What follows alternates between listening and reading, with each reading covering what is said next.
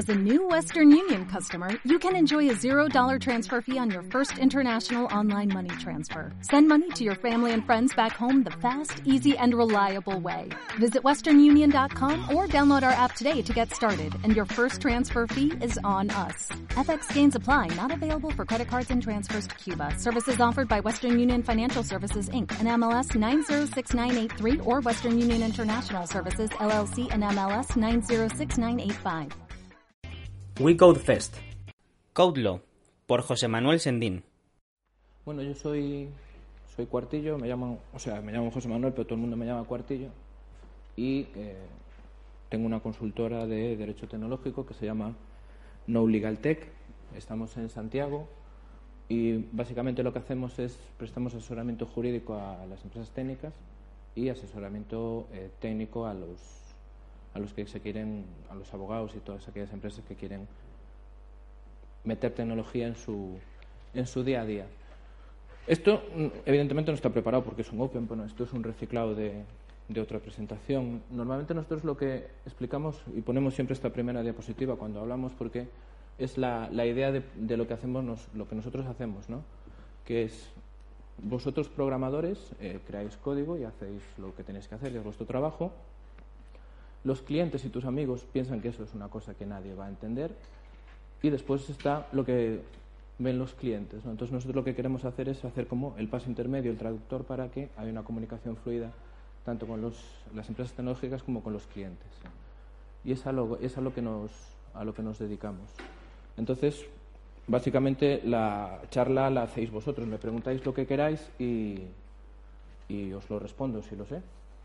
Normalmente, por ejemplo, hablamos de cosas como las licencias. Cuando vosotros utilizáis librerías y cuando utilizáis eh, código que cogéis de repositorios, de GitHub, de Bitbucket o de donde sea, lo último que pensáis es eh, si ese código que estoy utilizando tengo permiso para poder utilizarlo, si esas líneas son compatibles con lo que ya estoy haciendo. Y eso es una cosa que deberíais tener en cuenta desde un principio para que en un momento determinado no tengáis que parar la producción y con todo lo que ello implica. Un ejemplo muy claro de eso es lo que pasó con Riad. ¿Conoces esta, esta librería de Facebook y lo que pasó con lo que pasó con Riad? Riad en principio Facebook lo que decía es que era open source y que todo el mundo la podía utilizar, pero sin embargo eh, tenía una, una cláusula de propiedad, es decir, que decía que tú podías utilizar su, su librería de Riad siempre que no fuese incompatible o le causase competencia a Facebook. Eso es decir todo y decir nada. Evidentemente ellos dicen, no, en la vida normal no va a pasar nunca nada porque tú no me vas a hacer la competencia, pero no lo sabes. Entonces eh, hubo bastante revuelo, se, hicieron bastantes cómics, se intentó que Facebook cambiase los términos de la licencia para que de verdad fuese eh, código abierto y al final lo hicieron, pero no lo hicieron porque la comunidad o los programadores lo quisieran, sino porque la Apache Software Foundation se enfadó con ellos y los metió en la lista negra y dijo que todo aquel producto que llevase RIAT no iba a estar eh, soportado por ellos y no iba a estar dentro de lo que ellos consideran eh, código abierto. Entonces, a partir de ahí, Facebook dijo, bueno, vale, pues ya está. Y a partir de la 16, que fue la, es la última release, es la, en la que sí de verdad es, es open source y sí que, lo puedes, eh, sí que lo puedes utilizar. Hay varios ejemplos claros de por qué tenéis que tener esto en cuenta. Uno de ellos, por ejemplo, es fue bastante famoso, es una empresa que se dedicaba a hacer eh, neveras inteligentes. Entonces lo que hacía es que, eh, según los parámetros que tú le dieses, en la, en la puerta tenía una pantalla táctil y decía, bueno, pues cuando me queden siete huevos, llamas al supermercado y que me traigan los huevos y así no tengo que preocuparme de hacer la compra. Pararon el desarrollo porque no sabían si Facebook en un determinado momento iba a hacer, ser capaz de decir, bueno, pues a través de tu muro, pues pídeme la compra. Entonces se paró todo y, les causó bastante dinero. También tuvo bastantes problemas con esta materia, eh, por ejemplo, WordPress. WordPress tuvo que parar también uno de sus desarrollos porque estaba apoyado en React y tenían miedo a que después eh, todo el trabajo que, estaban haciendo lo tuviesen que, lo tuviesen que parar y reconstruir. Entonces, con ese tipo de polémicas es lo que, lo que se cambió. Por eso os digo que cuando vayáis a usar una librería, o cualquier código de software o cualquier cosa que no hayáis creado vosotros o que no hayáis licenciado vosotros, que veráis exactamente la licencia. O sea, ver exactamente que sea compatible con vosotros, que la podéis utilizar y que la finalidad, la finalidad en la misma no sea incompatible con lo que queréis hacer. ¿Queréis decir algo? ¿Alguna pregunta? Yo te quería hacer una, una pequeña pregunta respecto a licenciamiento de librerías, eh, frameworks en open source que cambian su modelo de licencia en un commit dado. Mm. Eh, conozco el caso, por ejemplo, de un framework en Go que se llamaba Iris, eh, todo iba bien, tenía mucha popularidad y de repente de la noche a la mañana dijo este framework ha sido adquirido por una empresa de IT hasta dentro de 30 días, tal, y bueno, era muy caótico y tal. Entonces la gente dijo, bueno, me salto al comité anterior que tenía una licencia, eh, o sea, la que tenía antes y tal, pero el anuncio ponía, estará prohibido a partir de 30 días el uso de open source de Iris y tal, y tú te quedas con una cara que dices... Mm". Claro, lo que suele, lo que suele pasar con los, cambios de, con los cambios de licenciamiento una vez que ya el software se lanzó y hay una release es que lo que pasó hasta ese determinado momento es lo que, es lo que vale, ¿no? y a partir de ahí se cambia. Lo que pasa que si tú eres el titular del software y decides cambiar la licencia, puedes hacer que los cambios anteriores no tengan efecto. Entonces puedes obligar a la gente a que se someta a los nuevos términos y condiciones porque cuando vas a lanzar ese nuevo licenciamiento cambias los términos y especificas exactamente que todo lo anterior pues se somete a las nuevas condiciones. Si lo quieres seguir usando tienes que aceptarlo y por lo tanto si lo aceptas vuelves a la situación anterior. Eso es lo que pasa en el momento inicial. ¿Qué pasa después? Que tú puedes evidentemente protestar y decir, oye, mira, esto es una cláusula abusiva, esto es, te estás, eh, digamos en términos normales, te estás pasando, e intentar pelearlo en los juzgados. Pero por lo de pronto y en un usuario normal y corriente, el titular que cambia la licencia, eh, si le pone efectos retroactivos, es lo que, es lo que vale. Y luego, ¿cómo de, de legal sería? Es decir, vale, para efectos retroactivos, pero si haces un fork o tenías un fork de esa librería, a lo mejor mm, no justo el comité atrás, pero varios, eh, a lo mejor un mes atrás o algo, y pasa esta situación, ¿también afecta a esos forks?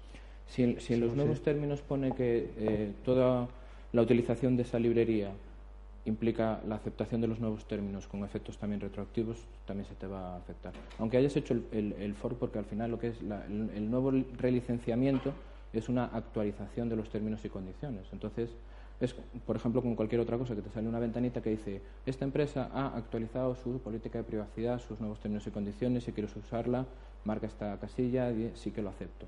Pues ahí, evidentemente, en un momento inicial ellos pueden poner lo que quieran, y es lo que va a valer en ese momento pero si no estás de acuerdo con eso, pues tendrás que ir a protestar a los juzgados.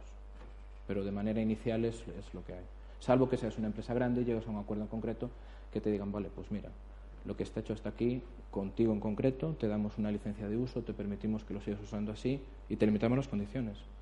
Es que el problema no es un problema, es que si tú tienes la titularidad de los derechos de lo que haces, cuando, por eso es tan importante cuando se hacen las licencias de software hacerlas de acuerdo con lo que tú quieres que esa licencia sea utilizada, ¿sabes? No digo que tenga que ser. Nosotros personalmente usamos solo software libre y apoyamos software libre y asesoramos para licenciamiento en software libre. Pero no tiene por qué ser. ¿no? O sea, es tan legítimo que una persona quiera proteger su idea como el que, el que quiera compartirla. Una cosa no tiene que ver con otra. La cuestión es que se establezca de manera clara en los términos y condiciones del uso de la librería, que es el archivito ese famoso que nunca nos leemos y que ahí está. ¿Más? Espera un momento, digo que te paso el micrófono para que se grabe. No, te escucho, eh, Carlos, te escucho. Vale.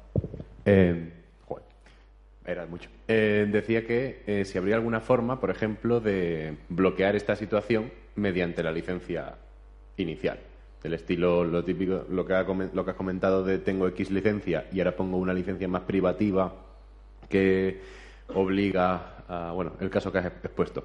Si se podría haber si se podría haber bloqueado si inicialmente la licencia incluyera alguna cláusula del estilo eh, eh, si hay una modificación de licencia a futuro no afectará de forma retroactiva, da igual lo que diga esta licencia. Si, si, el propio licenciante cuando hizo la licencia inicial estableció esa condición, claro. Eso es, por ejemplo, la, la GPLU. Lo bueno que tiene la GPLU es que dice que toda aquella persona que use algo que esté licenciado bajo GPLU siempre va a tener que sublicenciarse o modificarse, pero usando GPLU. Es decir, yo te dejo que tú uses mi trabajo, pero a cambio tú puedes distribuirlo, puedes hacer lo que quieras, puedes hacer negocio, pero siempre vas a tener que licenciarlo al menos con las mismas condiciones que yo. No puede ser más, digamos, privativo en ese caso concreto. Ya, entonces ahí hay, digamos, como una... eh, no sé si hay una separación o una diferenciación entre una versión más, una versión más avanzada del mismo software o, eh, o un software distinto o un proyecto distinto que se basa en el mismo punto o otro proyecto que no tiene realmente nada que ver con este software pero lo utiliza. Claro, del es- estilo que habría alguna forma de diferenciar, imagínate, React 15 de React, 10 o sea, React 15 con React 16, React 15 con un fork de React que se llame distinto o React 15 de un proyecto de otro ámbito que simplemente utiliza React. Claro, es que ahí, ahí, ahí diferenciamos dos cosas. Primero, la- el trabajo que está utilizando una licencia, es decir, haces un fork con la licencia. El trabajo derivado, que es cuando la licencia a ti te permite crear, modificar y distribuir, entonces ahí hay un trabajo derivado. Y después está utilizar versiones anteriores dependiendo de la redacción inicial. Si la redacción inicial es permisiva, pues puedes hacer lo que te permita la redacción inicial.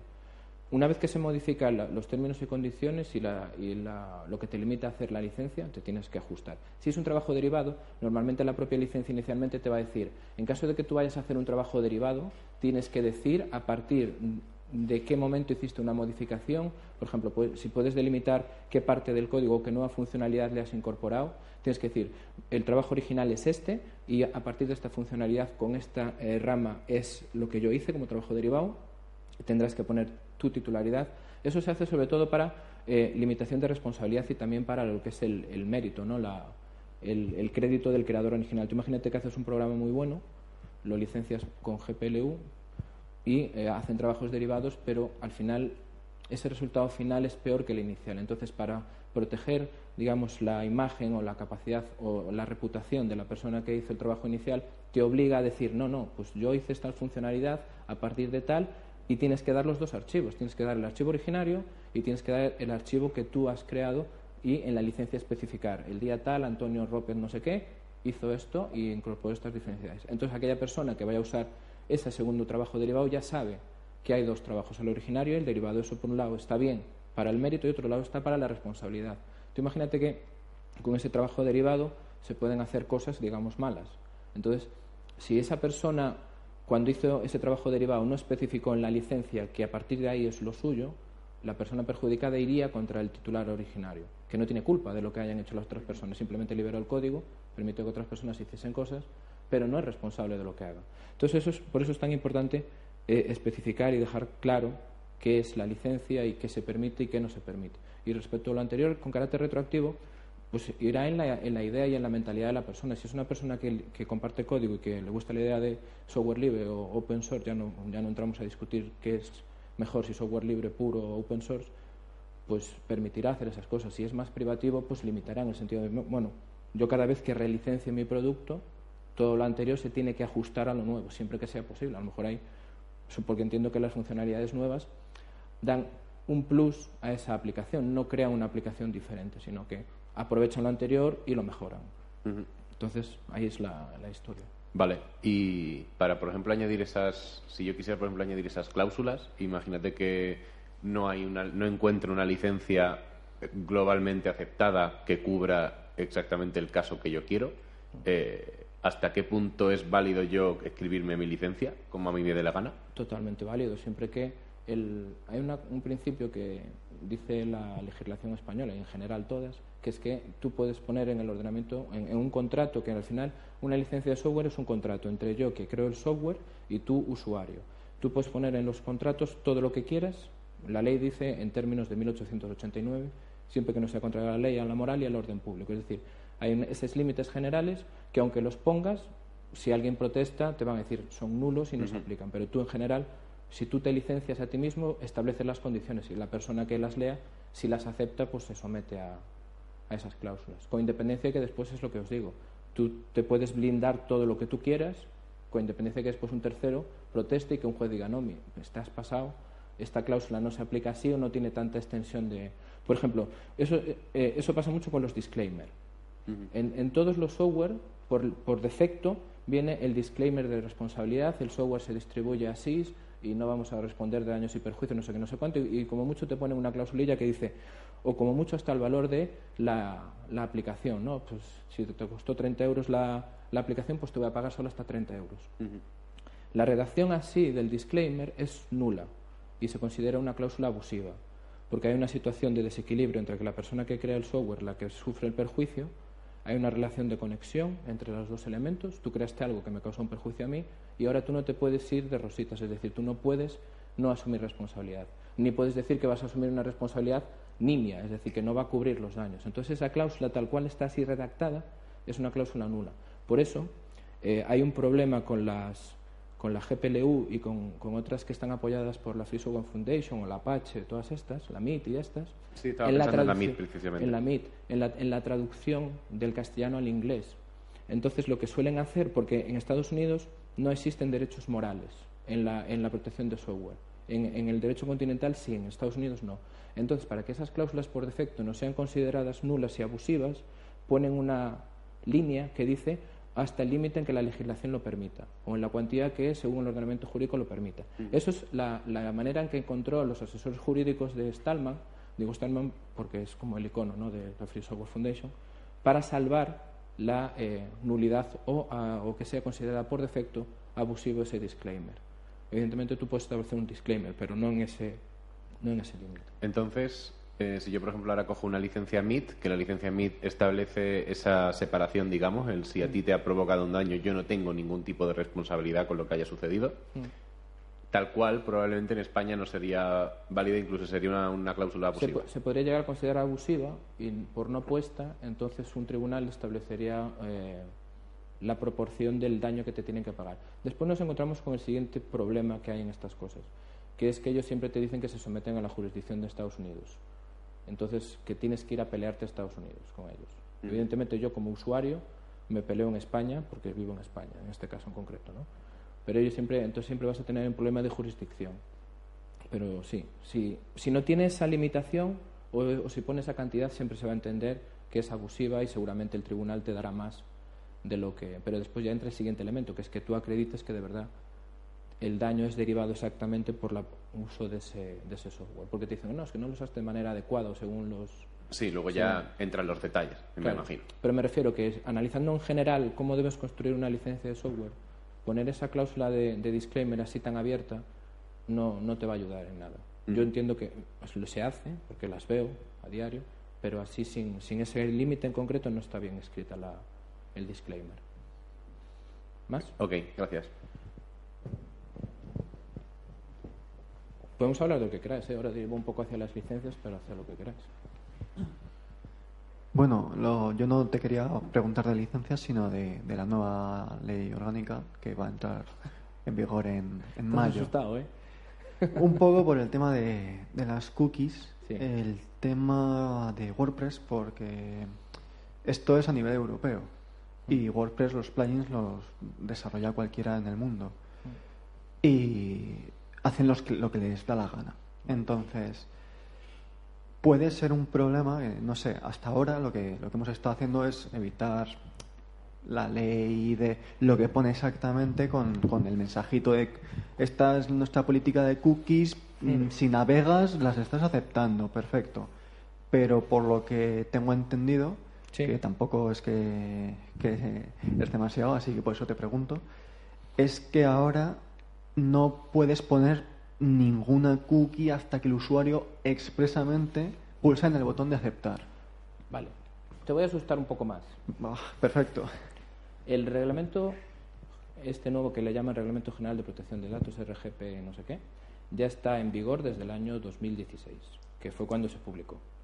Os lo digo porque los reglamentos es un tipo de norma de la Unión Europea que tiene entrada en vigor de manera inmediata, porque hay otro tipo de normas que son, por ejemplo, las directivas, que le suelen dar lo que se llama un plazo de transposición a los estados para que se adapten la legislación. Entonces, imagínate que esto en vez de ser un reglamento fuese una directiva, pues la Unión Europea establecería los parámetros generales y cada estado tendría un plazo de cinco años para crear una ley que cumpliese los parámetros mínimos que diría eso. Pero esto como es un reglamento, es una ley de aplicación directa e inmediata a todos los países de la Unión Europea. Salvado esto, lo que hicieron los de la Unión Europea dijeron, bueno, vale, como es imposible que de un día para otro la gente lo haga, vamos a dar un periodo de transición, que es hasta el famoso 25 de mayo, en donde va a decir que tiene una aplicación inmediata y directa. ¿Eso qué significa? Que las normas de la Unión Europea tienen dos tipos de efectos, el efecto vertical y el efecto horizontal. El efecto vertical significa que yo como particular le puedo exigir a las instancias que están por encima de mí, es decir, ayuntamiento, comunidad autónoma, Estado, la propia Unión Europea, que cumpla lo que dicen ellos que ponen las normas de manera inmediata. Pero, sin embargo, entre personas iguales, el efecto horizontal no lo puedo hacer hasta que ellos lo digan, que es lo que pasa aquí. Después, las cookies. uno de los elementos más importantes que tiene en cuenta ahora el reglamento es el consentimiento que tiene que dar la persona para que se utilice sus datos. Evidentemente las cookies se utilizan para rastrear, para experiencia de usuario, todas estas cosas que sabemos. Desde un punto de vista eh, legal, si tú eh, técnicamente ya no se podía instalar la cookie en el ordenador, en el, a través del navegador, hasta antes que la persona diese el consentimiento, que es a través del famoso banner que tú pinchas, acepto los términos y condiciones, nuestra política de privacidad, pum, ok. Ahí, ahí es cuando se tiene que instalar la cookie. Pero ya eso, eso ya lo pone la Ley Orgánica de Protección de Datos del 99 más el Reglamento de Desarrollo. O sea, eso es, eso es un problema técnico. Yo, desde el punto de vista técnico, no sé cómo se hace, pero ya se tenía que hacer así. ¿Qué es lo que pasaba aquí? Que se instalaba y le dabas al, al check, entonces si la persona no daba en el check, no, digamos que la, el uso de la web no funcionaba bien. Ahora lo que, se, lo que se cambia es la manera en que le tienes que pedir el consentimiento a la persona. ¿Y qué, ¿Y qué pasa en este caso en concreto de las cookies? Que lo que te obligan es que si tú le das al, banner que va a salir, primero tienes que hacer que técnicamente, lo que dices tú, que técnicamente no se instale la cookie hasta que le dé aceptar. Y para que ese consentimiento sea válido, esa persona tiene que previamente, antes de darle a aceptar, poder ver eh, la política de privacidad. En esa política de privacidad, que es un documento bastante sencillo, de hecho, no sé si tengo internet. Si tengo internet, te enseño uno.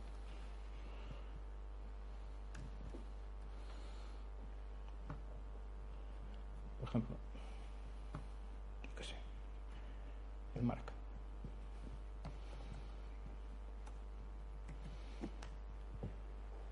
En algún sitio de,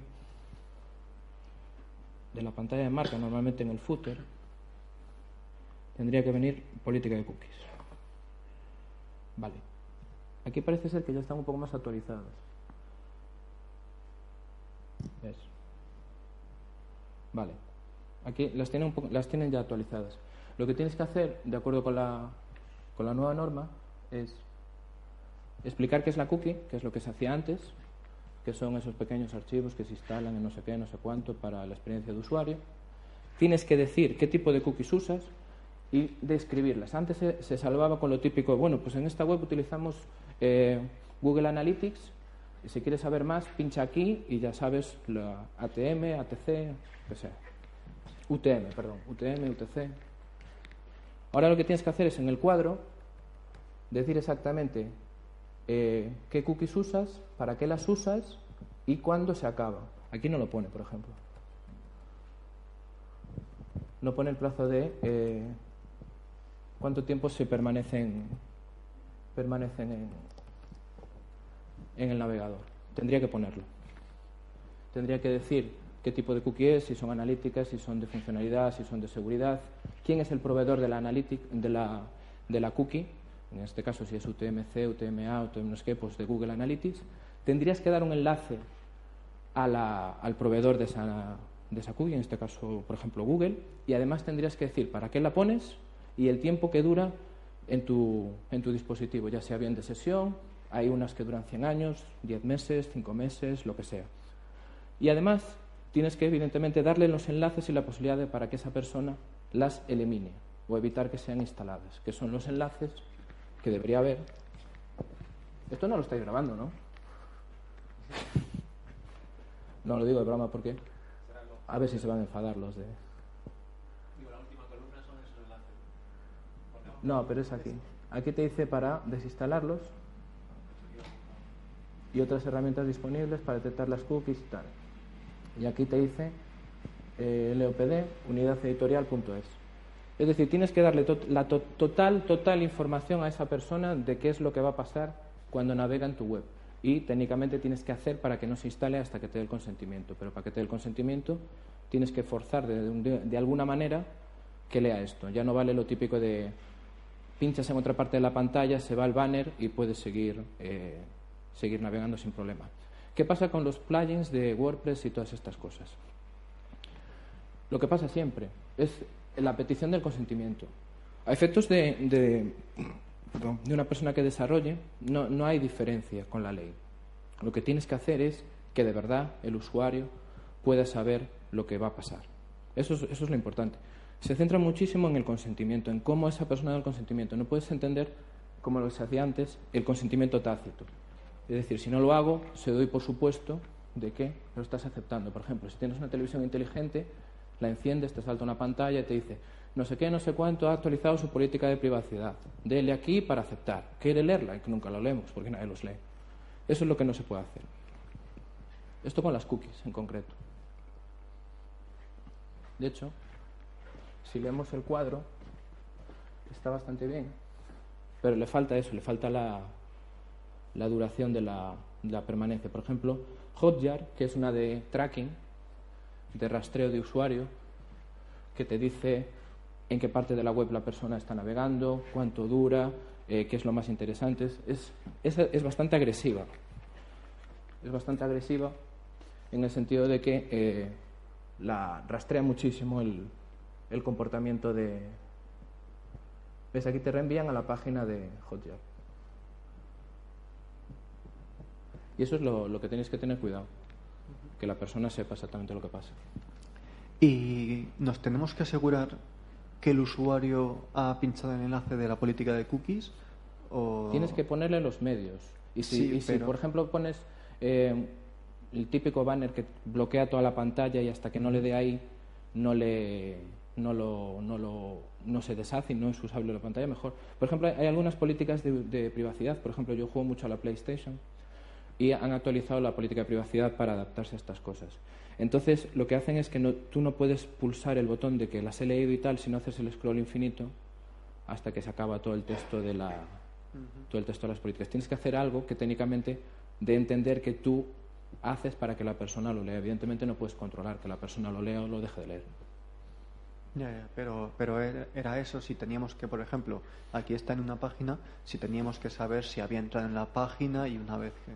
No, no, hace por, en, el momento, en el momento en que entre en la página le tiene que saltar el banner, el, banner de la cookie, tiene que ser visible y tiene que tener la, la opción de que vea. Aquí no me saltó el banner, por ejemplo. No sé por qué, a lo mejor es porque ya entré alguna vez y ya le di a aceptar y ya están todas instaladas. De hecho, vamos a ver las que tengo instaladas.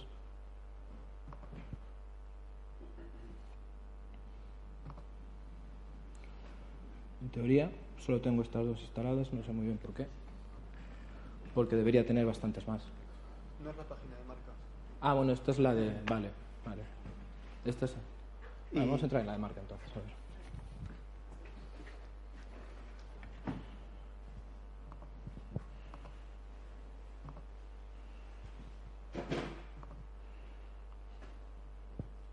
¿Ves? Aquí ahora ¿Ves?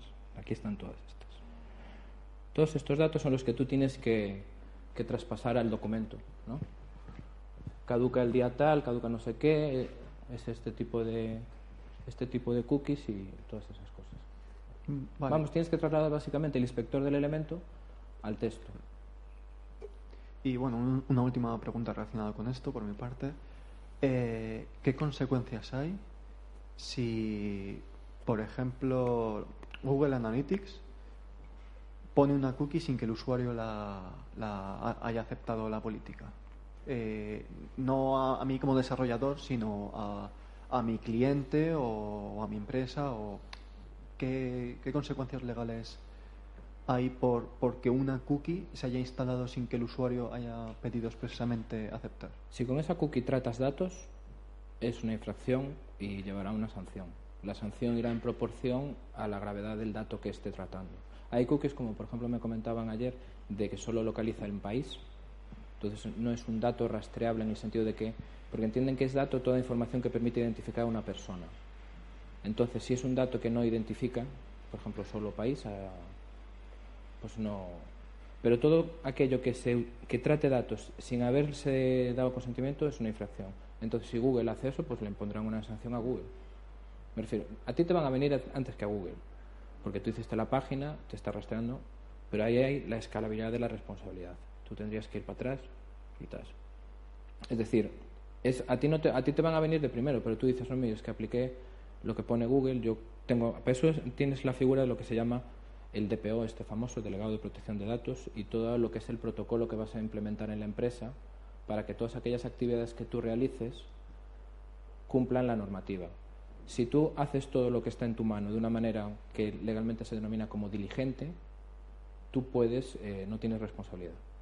Me refiero que si tú haces todo lo que está en tus manos, pero pasa algo, pues bueno, pues pasa algo y ya está. Pero tú tienes que acreditar que lo haces. ¿Y cómo lo acreditas? Pues con lo que antes se llamaba el documento de seguridad, que es el protocolo interno, todas aquellas políticas que te dicen que cómo, cómo tú tienes que hacer para tratar los datos, que esos datos estén bien tratados, que la persona sepa que se están tratando sus datos y que lo estás haciendo de manera correcta. Si te pasa algo, pues evidentemente responderás contra la persona que es responsable a su vez de ti. En este caso irías contra Google o contra el proveedor o lo que sea. Respecto a, los plugins en WordPress, pues tienes que ver las condiciones de uso de los plugins. Es como todo. Cuando vayas a usar algo que no lo creaste tú, léete los términos y condiciones de, de lo que vayas a usar. Porque ellos intentarán también eh, hacer un disclaimer genérico de responsabilidad. De acuerdo, muchas gracias. ¿Más? Protección de datos yo, es un coñazo, ¿eh? O sea, me refiero es... Yo lo entiendo y son las, no sé, las 7 de la tarde. Es una cosa compleja. Me viene una duda así tonta. Em, la realidad es que aquí ni Dios se lee las licencias y esas cosas. No, no. a ver, eh, hay, una, hay una leyenda que es que nadie. la mentira más grande de Internet es que la gente se lea los términos y condiciones y acepto y todo eso. Todo el mundo sabe que nadie se lee eso. A eso me refiero. O sea, em, entonces, si esto, por ejemplo, lo abstraemos a, imagínate, estoy desarrollando en Node y estoy utilizando módulos de NPM, por ejemplo, ¿no? Eh, técnicamente podría ser un problema si me instalo un módulo de NPM, que es un driver, algo para mi framework de desarrollo web, y mete cookies, sí o sí, y, eh, tú no lo sabes, o tiene unas licencias concretas. Mm, me refiero, no sé si hay algún tipo de esfuerzo, movimiento, algo de forma que estos gestores de paquetes que al final están haciendo, instalando software que no es tuyo constantemente, si a la hora de instalarlo hay algún proyecto, hay alguna iniciativa que sea de que muestre, digamos, licencia resumida o algún alguna información en cuanto a la licencia de lo que sea que estás instalando al, usuario o al programador que está haciendo el, el npm install. Algo así como una definición básica de licencia mediante algún algún marcado concreto. ¿Pero qué me dices? Eh, ¿Como un esquema de lo que te permite hacer cada licencia?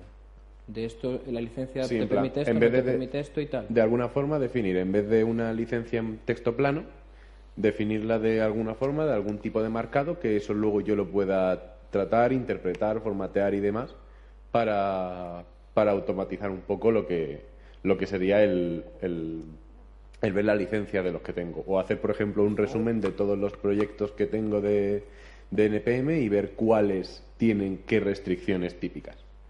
Como, las que podrían ser como, por ejemplo, cuando te vas a la web de TLDR Legal, no sé si conoces. No. Es, mete, dices una licencia y, es como en plan te la, te la, explica para tontos, entre comillas, ¿no? Te lo pone muy resumido. Sí. Pues, pues, pues no, no, no conozco. De hecho, precisamente a nosotros nos tocó eh, un fin de semana auditar eh, 200 librerías más o menos, una cosa así, una empresa que era bastante que es bastante grande que lo que hace es tratar datos que salen de las antenas de telefonía. Dicen, pues mira, nosotros desarrollamos esto y utilizamos todas estas. Eran casi todas de Python, había un montón de licencias y las tuvimos que eh, buscar una y cada una y leerles a todas los, los términos para ver si eran compatibles con lo que ellos querían o no, no querían. No sé si técnicamente algo, habrá algo que te permita hacer eso, pero estaría muy bien. estaría muy bien. ¿Sí?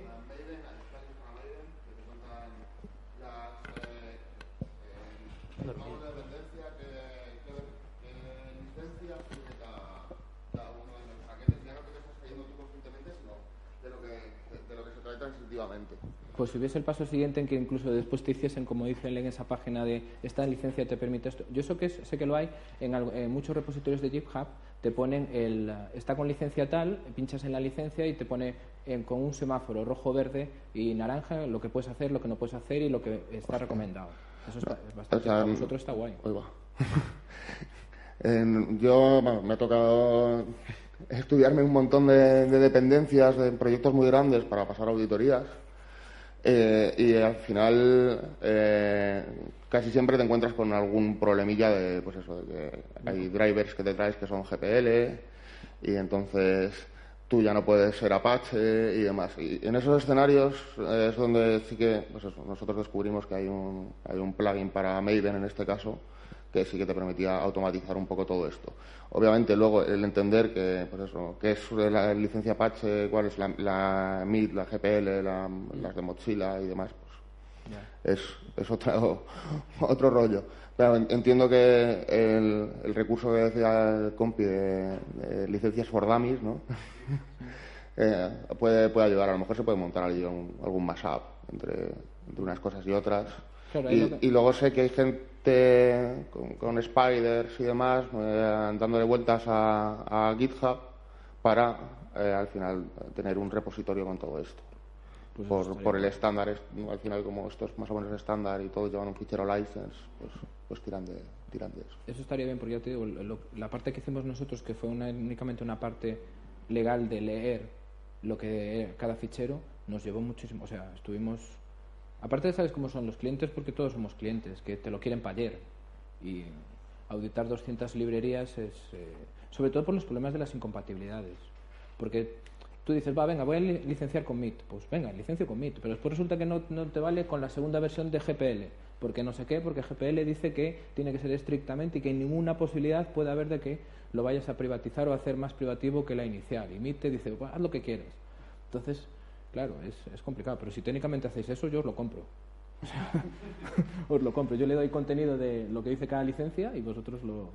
y después lo distribuimos como queráis. Pues nada, ya tenemos startup. más cosas de lo que queráis, ¿eh? no hace falta que sea. Yo una preguntita muy rápida, básicamente sería, bueno, eh, me he leído lo del, lo de la ley, muy por encima, lo que realmente más nos puede afectar de la ley de la GDPR. ¿Hasta dónde abarca la cláusula o sección de lo del uso legítimo? Eh, que te permite no pedir consentimiento y, y indicar el propósito al usuario. Bueno, pues hasta donde quiera la persona que considera que hay uso legítimo. Me refiero que es complicado. Es complicado porque hay información. Primero hay que entender que se entiende por fuente pública. Eso es un elemento importante. Es decir, lo que te dice la, lo que te dice la norma es que tú para tratar un dato que sea un, que es considerado como dato personal tienes, lo puedes obtener de varias maneras. La más sencilla y la que nos quita todos los problemas es con el consentimiento del usuario. Pero después hay maneras en que tú puedes conseguir y tratar la información sin haberle pedido consentimiento al usuario. Y una de ellas es las fuentes públicas. Y especifica claramente que Internet no es una fuente pública. Es decir, yo veo una información en Internet de una persona y después hago un archivo, un documento, lo que sea, en lo que hago referencia ahí, aunque ponga la fuente que está en Internet y tal, al señor de protección de datos le da igual porque está obtenido de manera ilegítima y por tanto todo lo demás se cae, es como un castillo de naipes entonces no, no puedes usar.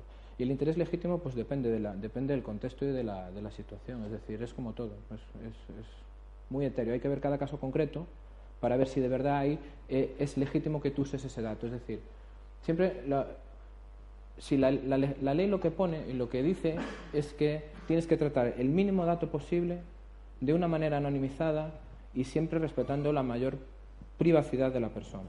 Entonces, que tú le digas al usuario, mira, es que te voy a instalar una aplicación en tu móvil que sirve para que hagas dibujos con el dedo en la pantalla, no es legítimo que me pidas el acceso pues, a tus contactos, a poder eh, enviar y recibir llamadas, ese tipo de cosas. Eh, quiero saber qué cuentas de Gmail tienes. esos datos, no, ese tratamiento no va a ser legítimo porque no está interconectado con lo que es el core de la aplicación o el core del elemento que justifica que tú le pidas esos datos. Es lo típico de yo te instalo no sé qué, pero dame permisos para cámara, dame permisos para el micrófono, dame permisos para lo que sea.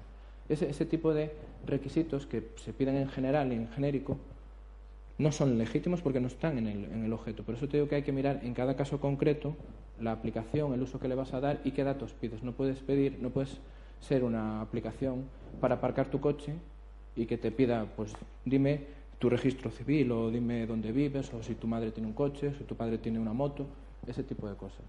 eso no tiene que estar conectado y hay que verlo en cada caso concreto. Nos quedan 10 minutos. La mía no tiene, no tiene que ver con lo que estaba comentando él, pero es una duda que me surge. Em, con todo, el, digamos, la deriva hacia dónde está yendo todo pues eso, el manejo de grandes datos, y parece que ese manejo de grandes datos em, pues entran en conflicto en muchas ocasiones con los temas de privacidad. Yo me pregunto si em, hay algún tipo de eh, organismo o política eh, pensada o implementada en, un futuro para, pues, para manejar ese tipo de problemáticas que pueden surgir mm, de, a partir de aquí durante los próximos años. ¿no? Es decir, eh, problemáticas de. Sé que existen ciertos organismos, pero mm, intuyo que ahora mismo mm, va a ser exponencial el número de denuncias que va a haber, yo qué sé, desde el derecho al olvido a todo lo que acabas de contar. No sé, no sé si hay previsto algún tipo de solución. Ante entiendo que tendría que hacer su trabajo pues los órganos que ya existen, que es la Agencia Española de Protección de Datos, habrá algún tipo de subcomisión o algo así, tanto a nivel europeo como a nivel nacional, y no sé si en el País Vasco hay una agencia propia de protección de datos que están para defender al, usuario de los abusos. Entonces, supongo que habrá un incremento en los primeros meses de aplicación de, denuncias por uso ilegítimo de, de, tus datos o tratamiento masivo e ilegítimo de tus datos. Pero no, porque en teoría la, la estructura, no, no sé exactamente si los van a crear. Supongo que lo que harán es que serán más eficientes o intentarán eh, simplificar. De hecho, una de las novedades es que se simplifica mucho la posibilidad de que un usuario le reclame a la persona que está tratando sus datos el acceso a los mismos, el traslado de los datos, la transferencia de los mismos y sobre todo la eliminación de los datos. Ahora estás obligado a, dar ese tipo de información y que sea una información eh, gratuita y de acceso sencillo, de acceso, es decir, no sé si os habéis dado cuenta, pero ahora, desde hace un año así para atrás, en los, eh, cuando, estás, cuando te incluyen en una newsletter, sin tú querer, que eso es una mala praxis, eh, se incluye casi siempre al lado de la URL de donde te viene cancelar suscripción. ¿no? Y le das ahí, y salvo con todas las excepciones, ahora ya le das ahí y en teoría está cancelada la newsletter. Eso es una consecuencia de la, del tratamiento masivo, abusivo y que intenta paliar la nueva legislación, es decir, facilitar mucho a la persona cuyos datos van a ser tratados la posibilidad de que dejen de ser tratados y, en su caso, protestarles. La efectividad de las resoluciones de la Agencia de Protección de Datos, pues supongo que dependerá de cada caso, del volumen que tengan y de la intención con, con que ellos actúen o quieran proteger a, las personas. Y a nivel de la Unión Europea, pues seguro que habrá algún comisario, alguna comisión, algo que se dedique, que se dedique a eso. En el caso que has dicho de las newsletters, por ejemplo, Entiendo que también les interesa a los propios clientes que envían esa, a las propias empresas que envían esos mails, porque si no, yo por ejemplo, si no encuentro la forma de, suscribirme rápido, directamente les mando spam. Entonces a ellos no les, no les compensa eso. Ah, de hecho, a nosotros un cliente la semana pasada nos, nos, nos dijo, oye, mire, llevo seis meses intentando darme de baja de esta newsletter, mételos en el juzgado. Y dijo yo, bueno, a ver, tampoco me refiero que hay que medir un poco, pero sí, es evidente que tienen que cumplirlo y tienen que hacerlo. Se tiene que ser mucho más fácil. Antes era casi imposible porque te reenviaban a una web, pero dime por qué te vas. ¿Estás seguro de que te vas a ir? Seguro. Relléname este formulario, no sé qué. Ahora ese tipo de cosas las han, las han quitado o mitigado al menos. ¿Más cosas?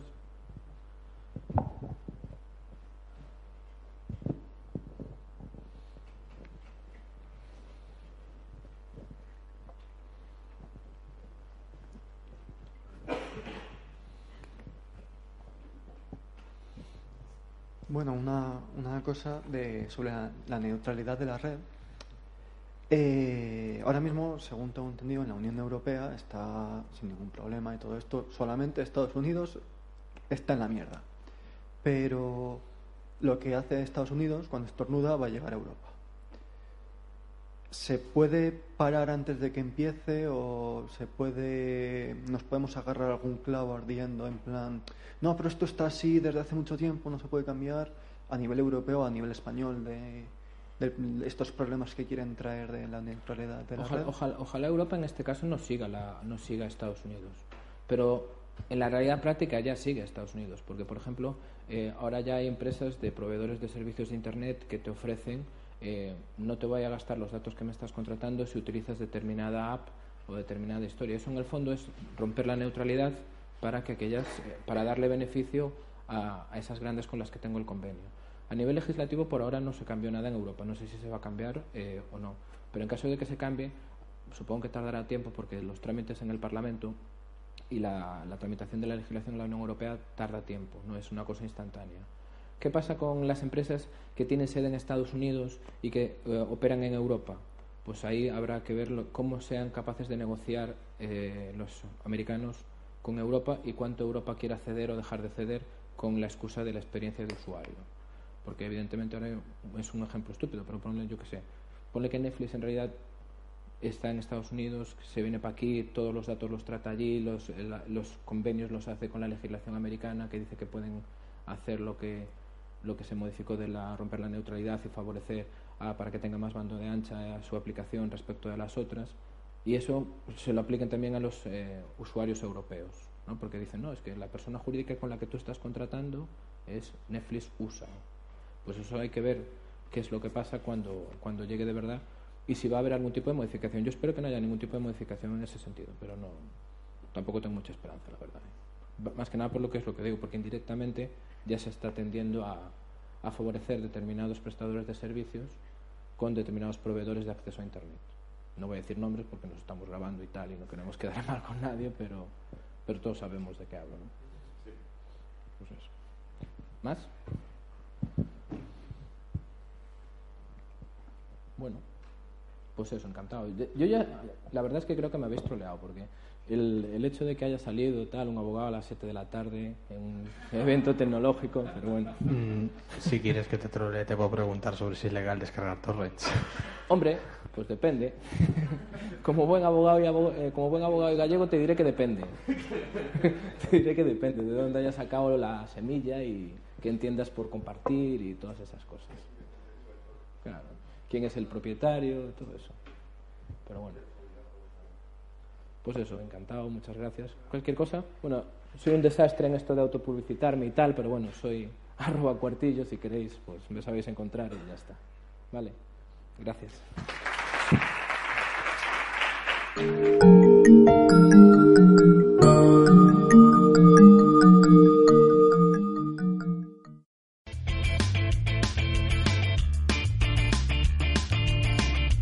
Si te ha gustado el podcast y quieres estar a la última en tecnología, suscríbete a nuestro canal de iVoox y escúchanos donde quieras.